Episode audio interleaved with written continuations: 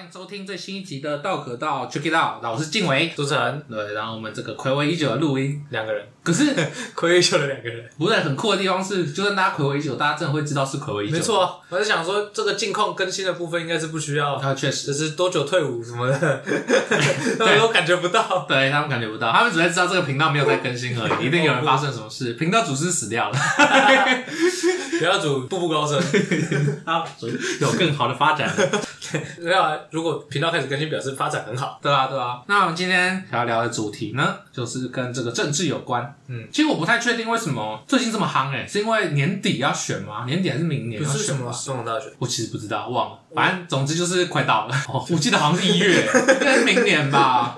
对啊。然后，可是其实政治一直都很夯吧？你有听过之前那个吗？那个说法好像是吕杰吧？吕杰在受访问的时候，就是之前爆红的那个补习班老师，他在受访的时候就说，最受欢迎的笑话就是政治笑话跟黄色笑话。确实，所以大家其实你看反映到新闻上也是一样，大家就喜欢看政治跟之类的东西。那我觉得政治笑话跟黄色笑话确实是蛮好创作的。我觉得这社会还是有进步的。你看现在大家至少还要关注一下白饭，还有民生笑话。对，然后最近我的板上呢就出现很多关于这政治相关的文章。嗯，对，虽然我以前就有持续在关注一些侧翼啦，直接把人家打成侧翼也没有啦，应该说具有蛮明显立场的人。嗯，哦，哎，那你书城你觉得侧翼的定义是什么？其实我一直对这个词很陌生诶、欸。真假就是这个词，我不知道。我听到侧翼，我只会想到就是飞机吗？小前锋，哦，小前锋，啊，史上最强侧翼了，LeBron James 之类的，或者是什么战术的时候有没有？就是哎，右翼往前攻打，左翼向后撤退哦之类的。我在想说，你说你脑袋跑出是篮球，根本根本跟政治没有关系。篮球跟战争，技术上来说也跟政治可能有点关系，但是那你会想象这个柯文哲拿着篮球跑向右边吗？他可能会跌倒，战术执行失败。对。好，可是我觉得侧翼其实就是一个比较具有负面意思的词啦，就很像是你是某一个政治立场的发言人嘛，有点像是走狗之类的啊，就、嗯、这个侧翼专门帮他讲话。虽然确实他们做事情也是，因为某些粉专的他的立场其实非常明确，嗯，就是你可以看到呢，当假设我 A B 党，呃，假设是支持 A 党的这个粉专那个。B 档做什么事情呢？就是做不好就直接炮轰，然后 A 档做什么事情呢？就是闭嘴这样子，或者是假中立。嗯，就是，而且这是他们工作内容的一部分。就是如果像我之前去某个时报实习过啊，对，然后那时候我们去实习的工作内容是学怎么下标题、下新闻标题，还有排那个报纸的版面。然后我在学下标题的时候，第一天的负责人应该是副编辑之类的，还是主编辑，就跟我说：“哎，我下完标题之后给他看，然后他就告诉我说哪里下的？不够好，他就说：哎，这个地方可能不够吸睛啊，怎么样的，或者这边字太多了，也摆不下。然后呢，第三点我收到的？讯息就是啊、因为我们是，他是直接这样讲，原话就是因为我们是叉叉时报这样之类的？叉叉报纸，因为我们是这样，所以呢，我们我们的？立场。所以当你在你讲某党。可能是蓝党、绿党之类的，但你在讲某党的时候呢，你不能用太激烈的字眼，因为那个是算是我们比较倾向的党派。有时候很像在打脸自己。对对对，所以自己骂自己。对，你还是可以就是报道事实，但是你不要用那种激烈的字眼，你就可能温吞一点。假设是一个丑闻，那你就要讲事件，或者是不幸怎么样之类的。对，但如果是哎另外一个党。哦，那就有趣了。今天很开心，对 对对，就狠狠的给他写下去。嗯，对对，因为那是那就是我们的工作内容的一部分。哦，能骂多惨就骂多惨。没错，就是媒体其实我是可以接受跟理解媒体它有背后的立场存在。嗯，但我自己觉得侧翼这个词本身其实很吊诡，因为譬如说我今天本来就有很多政治立场，特定政治立场，那，嗯，我刚好开了一个粉专。然后就我无偿为某个党宣传他的东西，嗯，对对对，就是刚听起来侧翼好像是拿钱办事，拿钱办事。但如果我没拿钱办事，我这样也算侧翼吗？我觉得侧翼听起来像是不管有没有拿钱办事，它像是不在体制下的东西。对，就是像为什么会给我这种感觉是侧翼，它像是主力部队旁边，你想象是右翼、左翼，嗯，两个翅膀，嗯，然后就是它其实负责的是。从旁 support 或者是旁敲侧击去用巧劲去去协助打出你想要的效果。哦，在这样的情况下，它就不是中央部队。嗯，如果转化到这个政治场上的话，或者是新闻媒体，它就像是我的主力部队是我们的体制下的东西。比如说，假设我是什么亲民党党派下的下辖组织，下辖的一些可能新闻媒体之类自媒体。那这些就是主力部队啊。对，那其他人呢，可能是自主的，可能是我们另外雇的啊，或者是他是我的分公司的分公司的分公司，这样就是离我们很远的枝微末节那些东西，他们去做的就是他不会去接触到党内很核心的内容、很核心的东西，但他会试着用诶民间都知道的讯息，或者是民间可以接收到的讯息呢，去丢出一个可能深水炸弹，告诉你说，诶你看这个党又怎么样怎么样了，或者是诶我们有个超赞的证件哦，大家来看看。因为现在很多有这种，就是其实我在讲的是一个类似中立的话嘛，或者在宣达对的事情，但这个对的事情呢，刚好跟某党做的有关，嗯，那我可能就会被打成侧翼，嗯，或者是会被打成收钱的人之类的。那这样是不是其实很吊诡？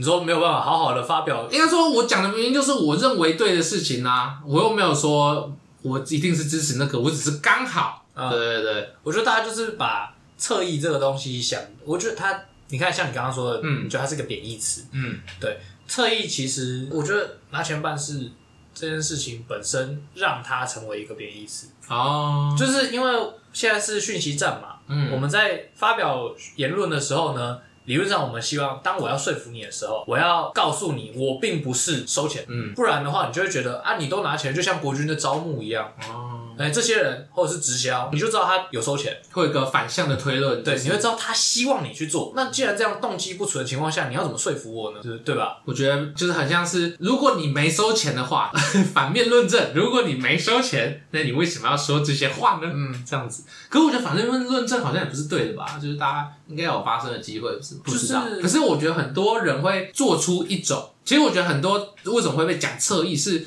营造一种中立的感觉。嗯。然后，但他其实他的言论其实非常明显的偏袒某一方，嗯，我觉得是这样子，就会被打成说，啊，你其实你以为你是很中立，但你其实根本就是谁的谁。我觉得大家用词可以更精准啊，譬如说，就不要说他是侧翼，是就说你很虚伪，你叫 faker，对不对？那去打你的电竞比赛好不好？你说你你说 有哎、欸，如果你是民进党，你是民进党虚伪。就是你有立场，那你就表现出来，你不要在那边装，装很像我好中立，我怎么样怎么样？那你其实就只是个乐色而已啊！你连自己的立场都不敢大声说出来。嗯，我其实讲难听一点，就是你凭什么说服别人？你连自己都不站边你自己的党哎、欸，老哥，假设我今天是国民党的，然后我一直说，哎、欸，我们就是中华民国就是乐色，不能有中华民国。哦，really？这有点像这种感觉。我觉得这打脸啦。就要讲回另外一个，就是我们的这个政治的狂热分子，譬如说他看到某个不是跟自己党派有关的，比如说有人发言，就是说，哎、欸，你是侧翼，你是谁谁谁，很容易把他打成另外一个人。就是，但他们的中心立场就是说呢，我支持的才是对的，我支持的永远是对的。那如果你不支持呢，你就是我的敌人，没错。或者是你支持另外一边，你就是我的敌人，嗯，或者是呢，你不表态，你也是我的敌人。所以造成他们的同温层非常非常的厚，嗯，就是除了这些一小群人以外，其他都是敌人呢，杀光他们一个不留。没错，海的对面都是你的敌人呐、啊，海的另一边是自由，不是是敌人。我觉得这些很神奇的地方，就是根本就是失去了这个初衷呢。我们为什么会支持这个地方？我一定认为他某个地方是做对的，或是做好的吧？也不一定是失去初衷吧，他可能初衷就真的觉得。就是我支持这个党，我就超棒。假设我是民进党的，我就觉得看民进党才是对的，其他人都是弱智儿童。可是如果今天民进党做了一个错事，他会假装看不到那个错事啊？可能对他来说是对的，真的假的？或者说习近平是错的吗？哎、欸，可是今天就有这个啊，比如说，其实 Me Too 是民进党先爆出来的啊、嗯，但就会有这种侧翼粉砖在民进党爆出来的时候呢。然后呢，就是稍稍谴责或不谴责，但在朱学恒爆出来的时候呢，狂骂猛骂，指称朱学恒是个垃圾。我这样听起来是不是像国民党的？那我就就觉得很双标哎，还是你有立场你就必定双标啊？我不知道，我就觉得会不会有立场本身这件事其实很怪。我就可以转个情境，嗯，来想想看，就是假设今天就是我们班上大批的偷钱事件发生，是。对，然后今天你隔壁的小王，你根本不认识他，嗯，你们你刚换座位没几天，你就是坐他旁边来，我知道他叫小王而已，就发现干他偷了别人一千块，你就很干，你就觉得看这个人凭什么偷别人的钱，害我们今天在这边被骂被罚站。嗯被关在教室里面，那也可能就大事情。嗯，然后这个时候呢，教室最后面，你的死党小明，嗯，也被发现偷了别人一千块。这时候就觉得，嗯，他们是合伙的吗？小明可能家里有一点穷，他今天没有吃早餐，没有吃午餐，真的太饿了，没办法，必须他需要这一千块，哦、你可能就会也谴责他一下，但是义务性的谴责，就帮他解释，对，你会帮他找一点借口。就算甚至你不找借口，他是我死党哎，好歹要挺一下 低啊，挺一下啊，对不对？嗯，所以我觉得是难免。对，他只是转换到政治上，你就觉得大家都觉得，哎、欸，政治人物就应该要公平，公平，还是他妈的公平？但是其实我觉得有点难度，特别是当你转换到党派上的时候，因为他就已经不是针对个人，就是你们这一群人，理论上党这个东西原本是我们有对这个国家有共同的。信念跟理想，所以我们聚集在一起成为一个党。那这个时候，你们是为了同一个目标而努力，而这个目标就会具象化成为民进党、国民党，不是 whatever，确实，对，中国共产党之类的。然后在这个时候呢，其实就会有更大的压力把你们这些人绑在一起。嗯，那你们就要更注意这个集体的名声跟名誉。所以有些时候，我觉得不管有没有收钱，他们其实也是一种不得已。哦，对，是从内心深层的，因为。他要因为这个事件而狠骂自己家的党，其实有点像是在打自己的脸。确实。对，我觉得是有难度的啊，但我很欣赏这种打自己的脸的人，我非常没有办法接受双标仔。嗯，对，我就觉得这双标其实还蛮可怕的。那也是可以啊，他就可以痛骂这个人，然后跟他说这个人就不配在民进党里面滚出去，哎，不配在国民党里面滚出去。这种我就可以接受，没错，很不错哎，这样就很赞。然后之后就会发现这个党里面什么人都没有，因为大家都勾结在一起。对，那我觉得滚出去，然后变成民进党 two。我自己觉得大家有一点忽略掉政治的本质。嗯，是人民？哎、欸，真的吗？是吗？是政治的本质是操作。好，我想讲的其实是在政治学里面呢，有三种这个不同的选民，嗯、一种是这个议题取向，也就是中间选民，就是他会为了自己关注的议题投票；嗯、另外一种就是政党的，就是关注政党的选民，就是他会支持自己的政党投票这样。然后这一块就是候选人的，就支持候选人的这种选民，比如说像我们韩总曾经也是南霸天，类似这种的，或是柯粉、柯布林，我觉得。对，这种就是候选人取向选民。嗯，我觉得这个大家都把讨论政策的时间拿来 做一些骂别人的话，比如说塔利班或是科布林之类的，很有创意。没有必要啦，为什么要这样？对不对？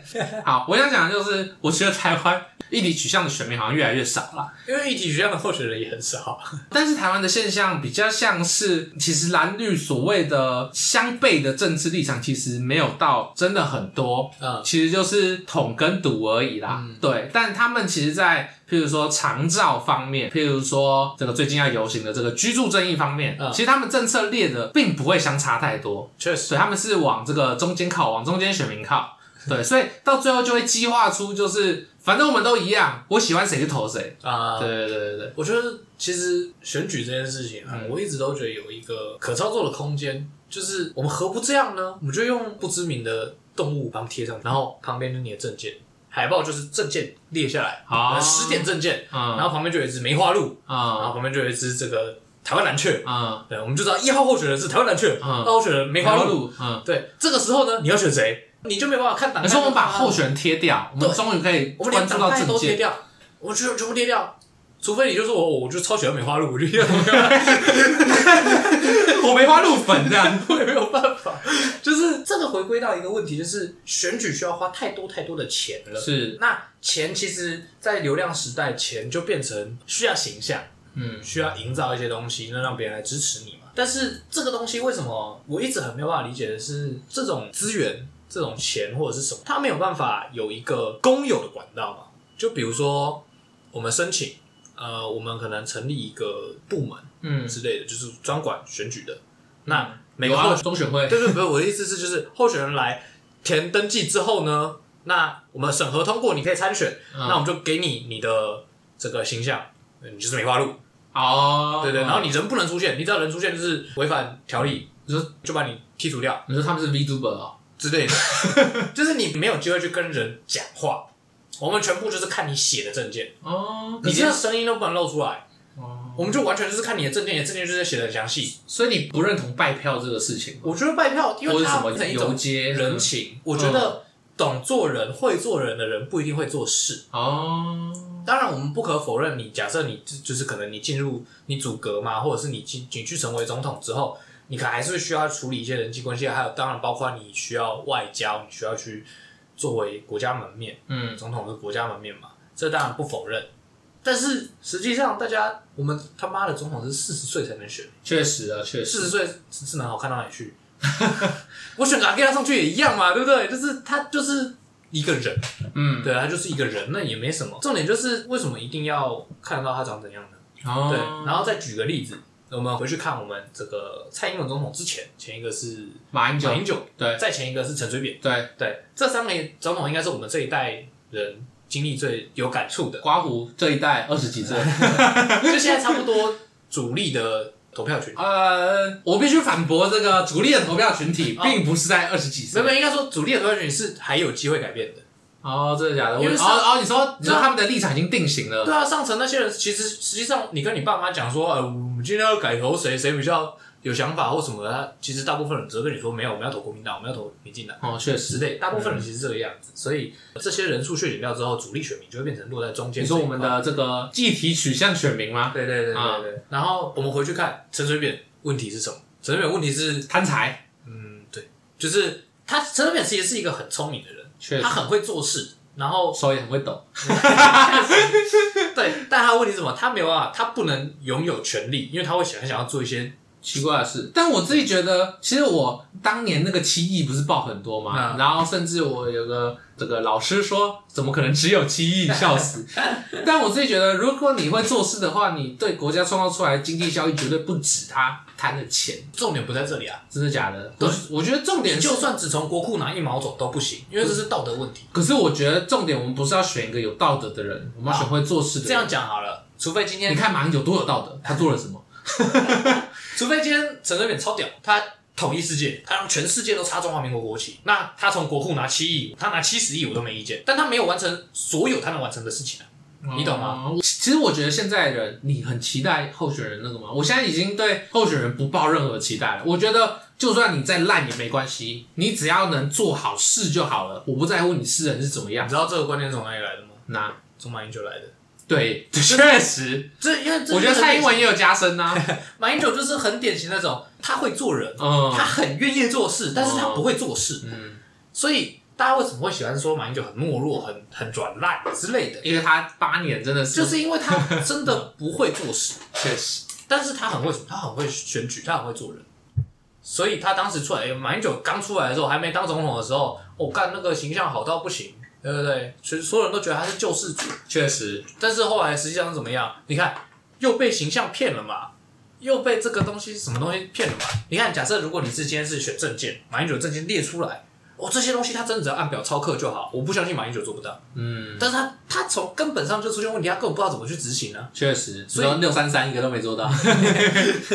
对。然后到蔡英文，就是我觉得蔡英文是那种有点很聪明但有点固执的人。哦，就是他其实是有能力做事的，嗯，然后他也是愿意做事，可是，在有些事情上，他可能一步走歪了，他就一直往前干到底，然后实际上结果就跟他想的有出入，嗯，然后也不符合大家对他的期待，而且他在做人方面也没有做很好，就是在公关的形象上，我觉得蔡英文就是那种在这个职位做完，我会愿意给他一个八十分左右，真的假的？这么高？就是就是他努力过了，而且他其实做的不算糟，但我不会说他做的很好。但还 OK，还 OK。那马英九大概就是，嗯嗯，大概六十分啊，勉强给你个六十分，至少你没有做坏事，还太多了，确实。那陈水扁呢，就是大概给你个十年吧，真的假的？关起来。陈水扁我会给八十分，我会觉得，我觉得有做事真的好很多，因为重点是改变，改变成真。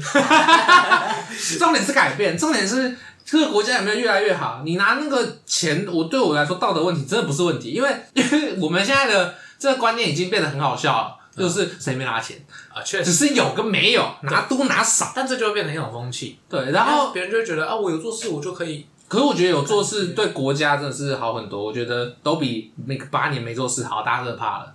确实。然后还有另外一个蔡英文很大的问题，就是这个党内势力问题啊，因为鹰派像是笑话，所以导致他组的这个内阁。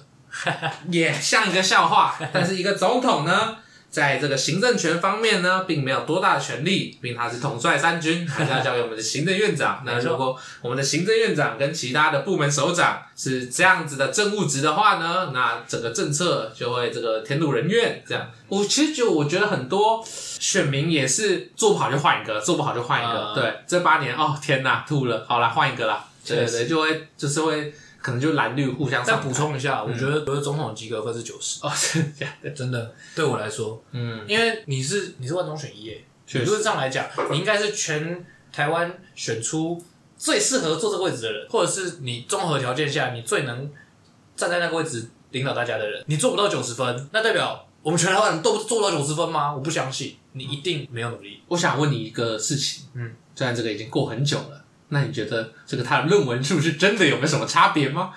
我觉得不重要，我也觉得不重要，我觉得不重要。可是你觉得，那你觉得台湾人很在意道德吗？我觉得台湾人不怎么在意道德。那所以这件事比较像是被渲染。嗯，应该这样讲，它是一个他的一个 title。嗯，所以有两个思考面向，一个是假设他的论文不是真的，他不应该要拿到可能一些证书、学位之类的不重要。嗯、这个东西会影响他的资格，他的参选资格的话，嗯。哦，那这就很重要，确实。但如果不会，那表示你本来就不应该期待他拥有这个能力。嗯，他有就是 bonus 多的，嗯，对吧？那在这种情况下呢，你可以说，哦，我原本是因为看到他有这个学历，我相信他拥有这样的能力，所以我想要选他。这些人有资格骂他哦。但其实很多人根本就，你根本就没有去看候选人是什么人，好不好？你根本就不在乎他有什么样的能力，他有什么背景，他是干什么的。而且背景跟会不会做事也是两回事啊。这是确实，可是。背景也是有一定重要性啊，我觉得啊，对，只是你根本没有在意过。当大家突然爆出来说，哎、欸，他原本说他有这个能力，但他现在没有喽，你又觉得有差了，你又觉得有差了啊。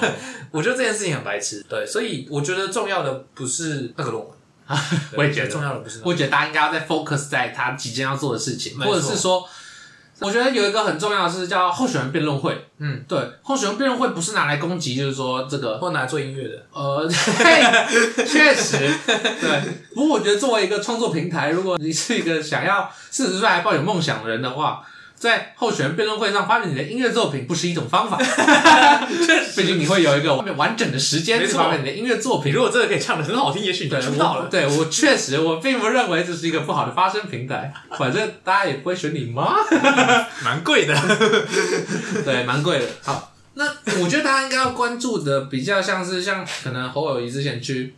演讲时候，对，大家可能会问他相关证件的问题，他对这样的证件怎么去攻防，或者是说怎么去解释，他要如何施行这个这件事情，我觉得才是重要的，对。然后我讲回到这个刚那个侧翼的这个话题，OK，对。那当我看到就是最近有这个柯文哲，我们现在都不避讳了，但是呃，我身边有一些朋友会就是骂柯文哲说他这个人品不佳，或者是说对某一些群体有一些不当的发言，嗯，对。然后他就会说：“你真的要投给这个人吗？你要投给柯文哲吗？这样子，对。那言下之意就是叫我们不要投他，没错。对。但我看到这个文章的时候。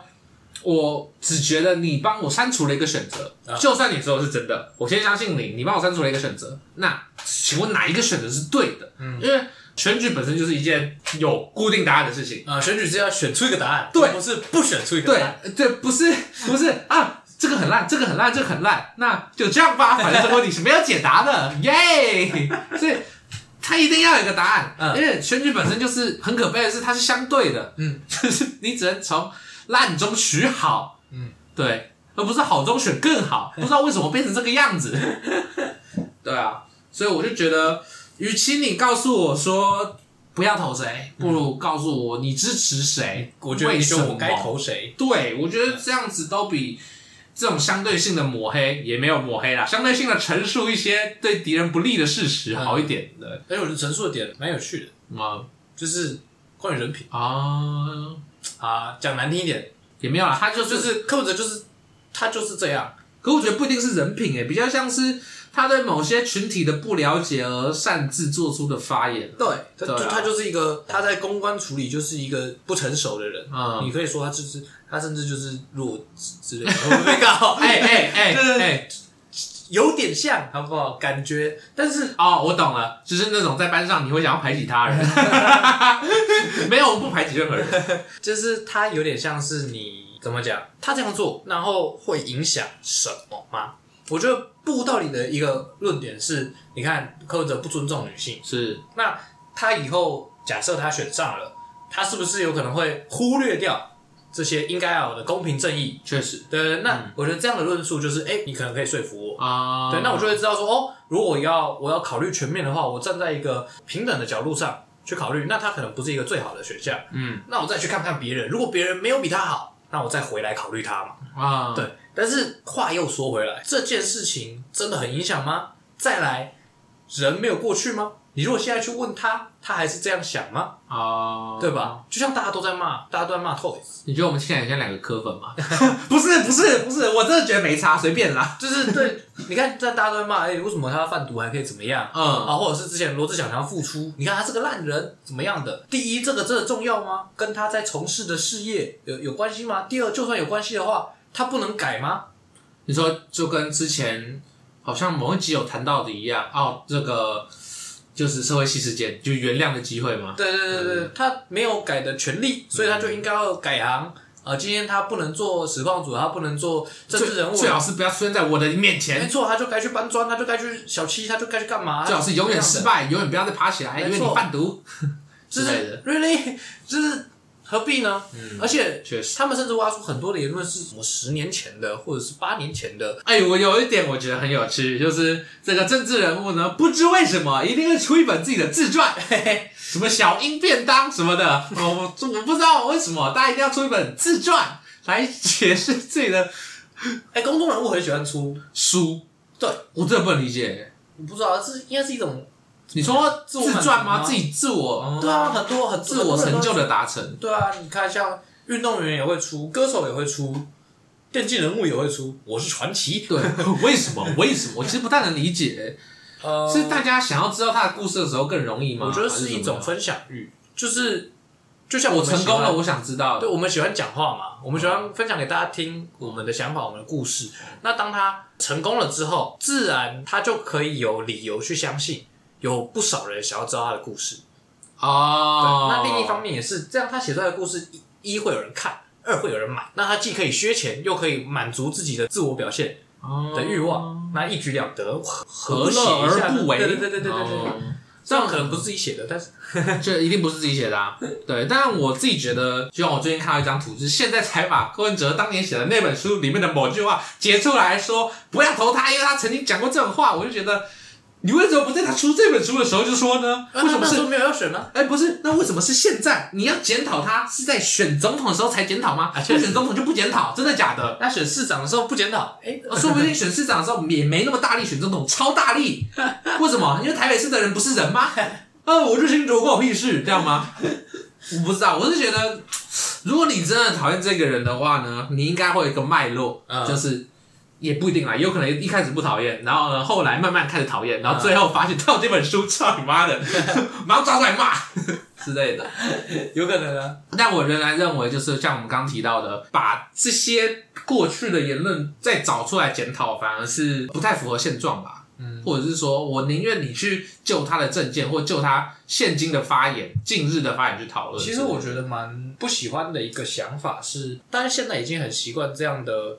思维逻辑就是哦，我们今天在选举，选举就像是战争，是，那我就是要把你打趴，是对吧？我不管是针对你的政见也好，针对你的人也好，针对你的政党也好，我就是一直要去做文章，一直要去讲你怎么样不好，怎么样不好，所以大家应该投我。为什么不是我怎么样好，我怎么样好，所以大家应该投我？嗯，我这样做的好，所以你们应该投我。你看其他人做得到吗？没有人做得到，我做的比他们更好。啊！我可以实现大家的居住正义，我可以实现大家的工作正义，我可以实现大家的经济自由，我可以，就是我可以做到这些东西。我言之有物，然后我做人又有魅力，我可以代表我们国家出去。当你看到，呃，今天中华民国的总统是我出去站在那个新闻媒体面前的时候，大家很有面子。这是我吸引大家的方式，而不是你看其他人都是乐色，哈哈，那你们只能选我了，真的吗？那那你觉得会不会是抹黑的效益其实超高的？会不会是因为是有人抹黑过，也不是抹黑啦，有人实施过这样的打击之后，发现，哎，我得到的结果超级棒。那抹黑就是一种偷懒。可是我为什么不选择偷懒的路呢？对啊，我为什么不偷懒？这就是我很不喜欢的一个想法。那我再提一个问题，假设我的对手开始偷懒了，嗯，他开始偷懒，那如果我不跟着一起偷懒，我选输的话，这样不是很不公平吗？确实，这就是一种恶性循环啊。好，确实。可是只要没有人开始，那这个循环就永远不会停止。但有人会开始啊。没有，我的意思是，没有人开始在做不一样的事情。哦、这个循环就永远不会停。可是如果这个开始的人永远都选不上，他真的会被看到吗？也许宋楚瑜。哎 哎哎！真的假的？你搞回去嘞？你回去看宋楚瑜的证件，搞不好他很屌、啊。你要不要跟我说杜哥亮还没死？就是，也许他一直坚持，你最后就有机会看到嘛。我觉得重点就是因为。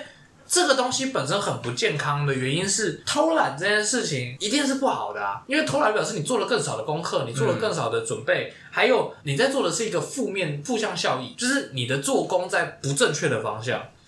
我选我选总统，我选市长，为的是什么？为的是要建设这边嘛。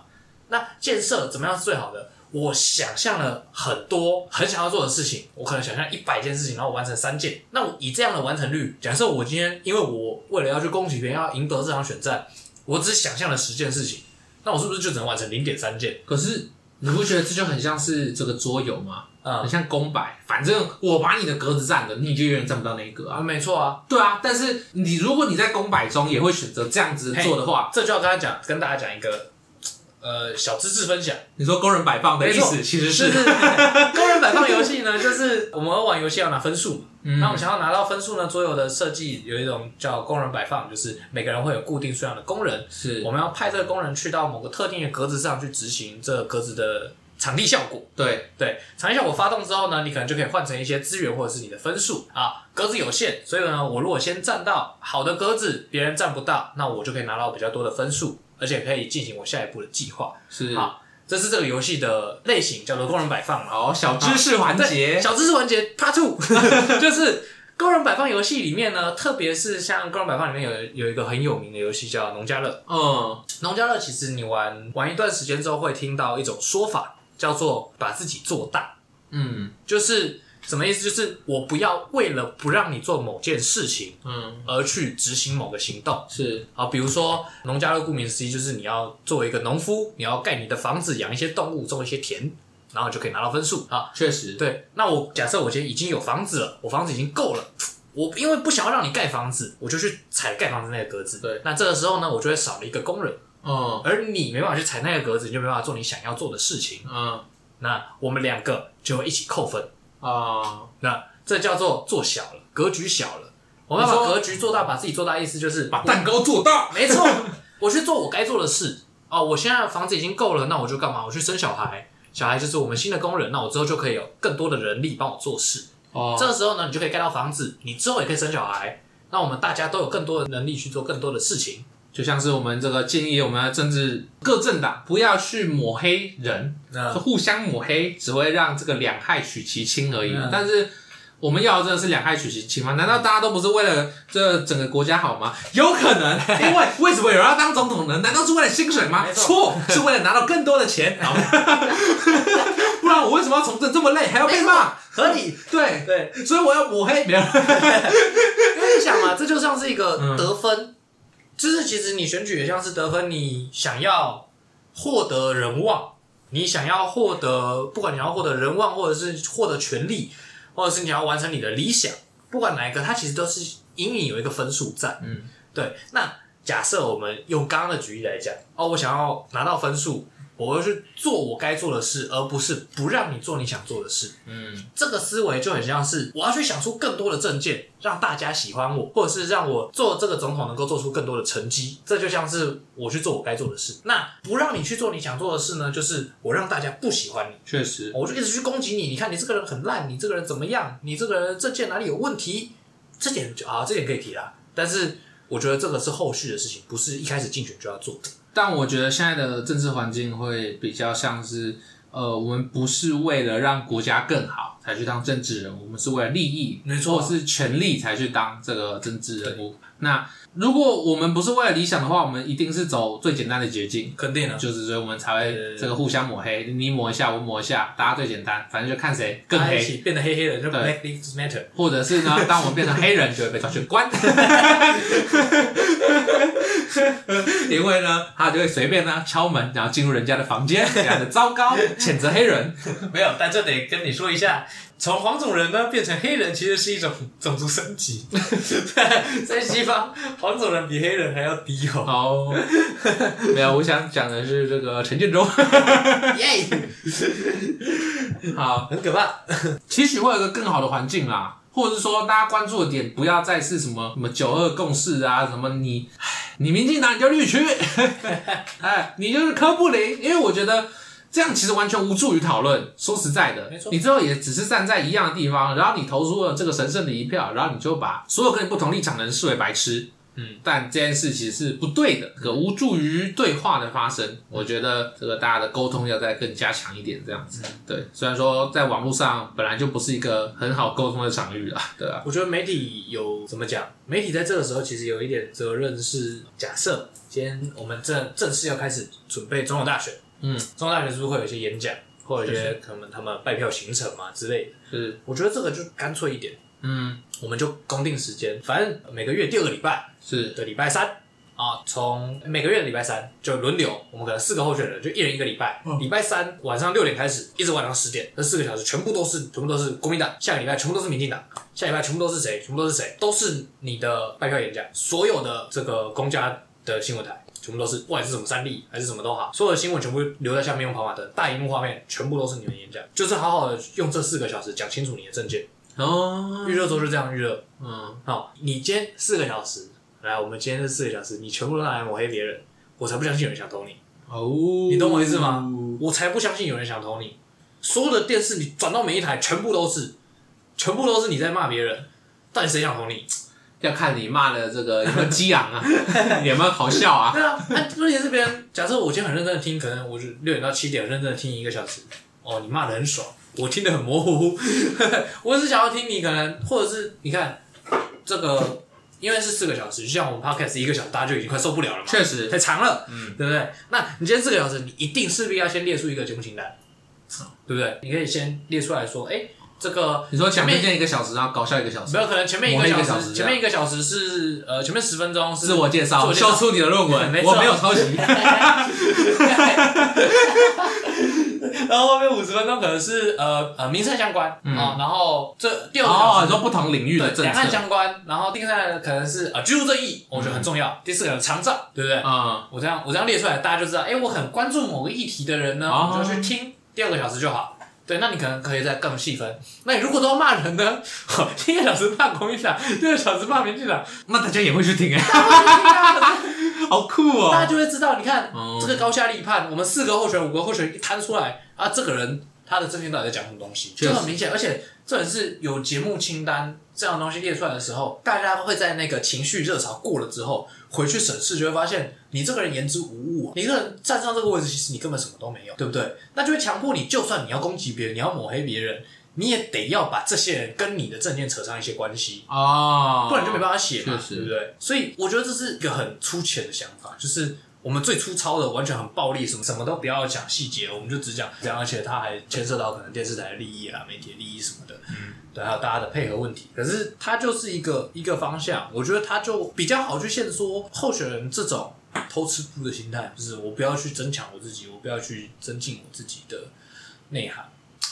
好，那我问你一个问题，就是，那你觉得台湾的选民是理智的吗？我不知道，我有时候会觉得，你看为什么我们韩导这么的牛逼？呃，当年他煽动力真的很强，嗯，他的偶像营造真的很很厉害。那因为你刚提的那个提案是专 for 政见嘛，嗯，那如果他今天真的是一个煽动力很强的人呢，还是他的那个脸也要 VTuber，VTuber 政见，你看梅花鹿证件，你相信台湾的人是可以从证件中比较出不同吗？我不太确定，我觉得像还是你你会宁愿相信这件事。以韩导来讲好了，啊，我们的韩导韩大大是他的演讲。他的可能讲领袖魅力好了，他的这个魅力其实大很大一部分源自于这个讯息传递的方式，还有包括他演讲的现实性。嗯、我讲完就没了，而且你就知道，哎，可能就这么这一场之内，然后或者是新闻就这十分钟或这五分钟，关于他的就是截这五分钟的画面，一直播，一直播，一直播，他的那个情绪渲染力度就会来到最大，因为你看完就过了。然后、哦、你说。太哦，精简精华，对，他就不会留下那个印象，所以你对他的印象就很深。哦，他慷慨激昂，那怎么样？你的热血就会被激起来。但他当他今天被拉长的时候，你听他在那边粉身碎骨四个小时，几支穿云箭就很累。他也会很累，你听了也会很累。你说如果要写出四小时的段子，其实是困难的，对，蛮困难的。哦、但我在想，不知道哎，我一直在想。如果今天有两个极端，嗯，一个是超有魅力的候选人，嗯，但看起来是个草包，没有抑制任何人；另外一个是他可能会放假。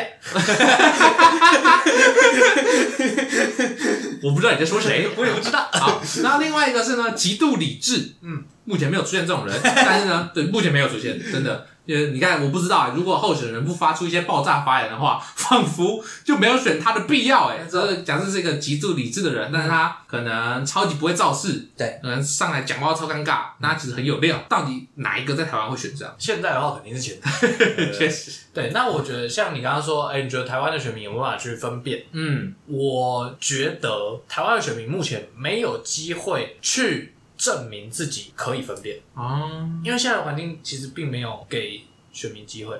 什么意思？你说因为证件太相似吗？太多奇怪的场外因素，还有很碎片化的，大家是用很碎片化的叙事，就像你在看意识流的小说，你知道吗？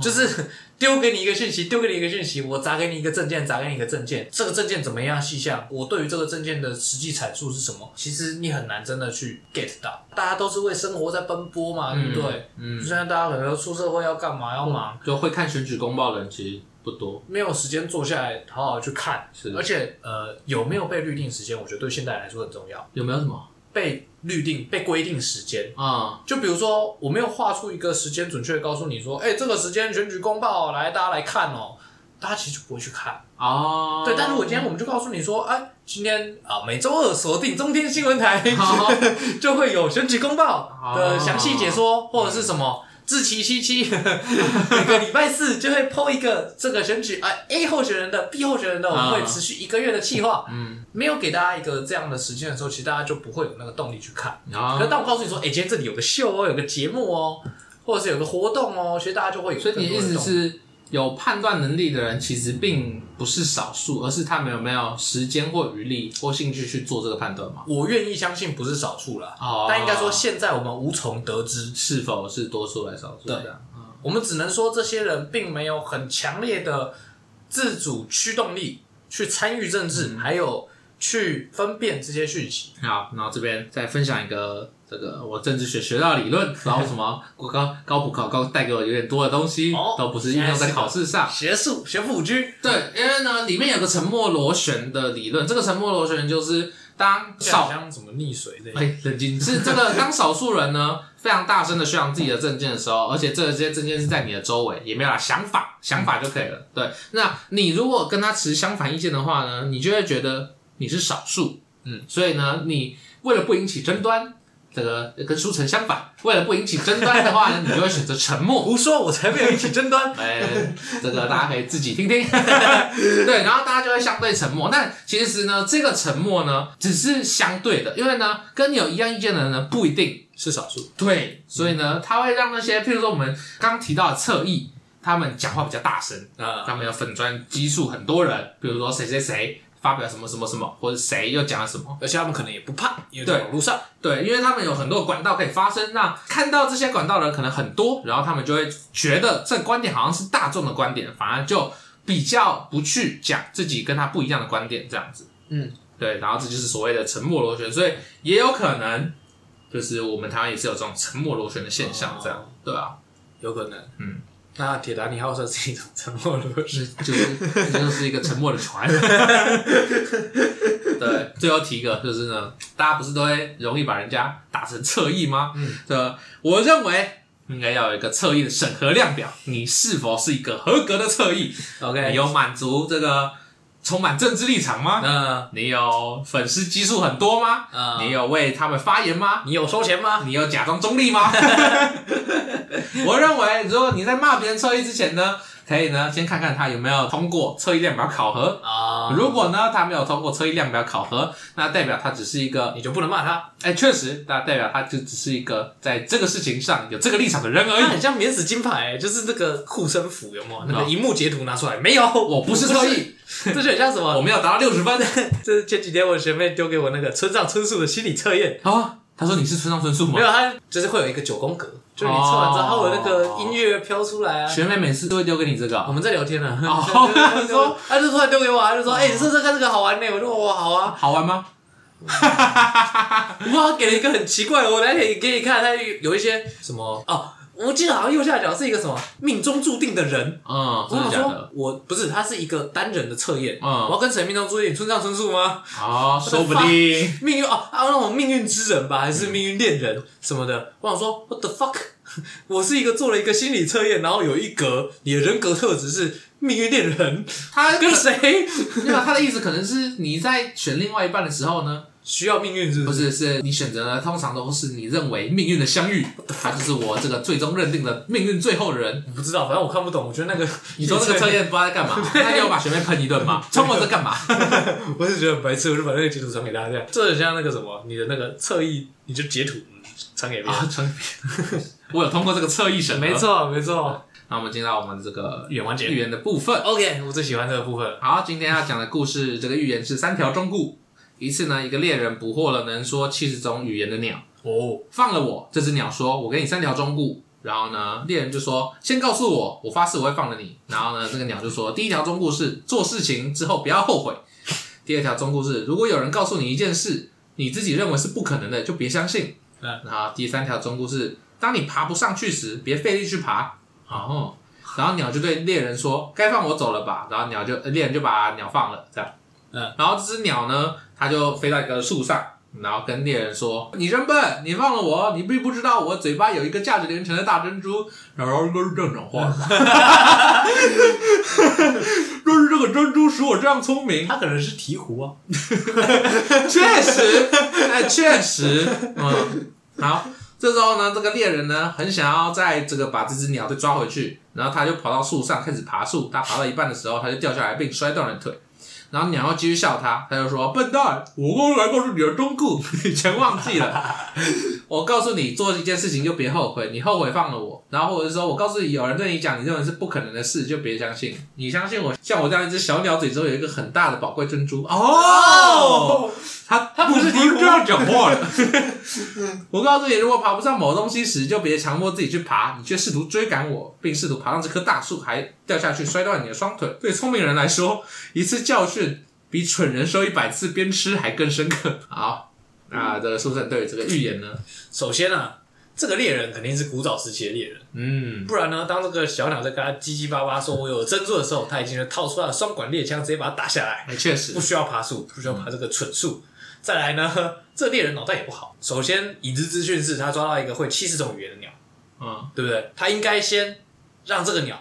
证明他会七十种语言哦！你给我先讲七十句话，都是不同语言。确实，我再来听听你的三条忠告嘛。反正现在呢，你的命是在我手上。嗯，我叫你做什么，你就给我做。确实，给我瞎逼逼，对不对？所以猎人肯定不够聪明。嗯，对不对？再来呢，这个鸟抓到了之后，跟你讲了这么多话，你都没有注意到它嘴巴里面有没有他妈的珍珠。确实啊，太扯了吧！这个猎人我们可以得到，他火力不足，他智商不足。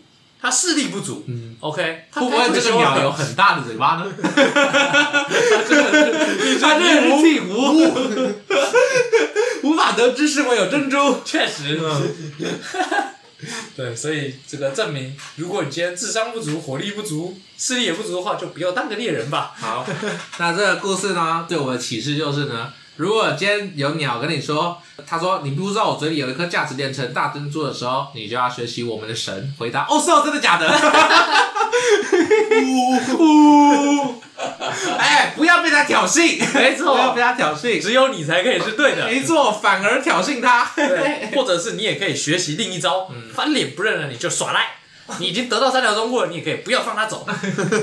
反正呢，他就只有这一辈子，他下辈子也没办法告诉自己说，他上辈子这样不会放走我。我只在学习我们神另一章。你先听我讲，你先听我讲，你先听我讲。之类的，这样鸟就没有办法给你三条忠告，因为他要先听你讲。你要先讲完你的三条忠告，确实。好，那我们这这一集要录到这边，大家可以追踪我们的 IG talk and talk T A L K 底线 C A N 底线 T A L K。然后呢，我们这个考完之后会尽量努力的多做更新。没错，我从军营回来之后呢，也会尽可能带给这个频道一些新的方向。好，然后这个以上，那我是晋玮，书成，好，那我们就下期再见，拜拜。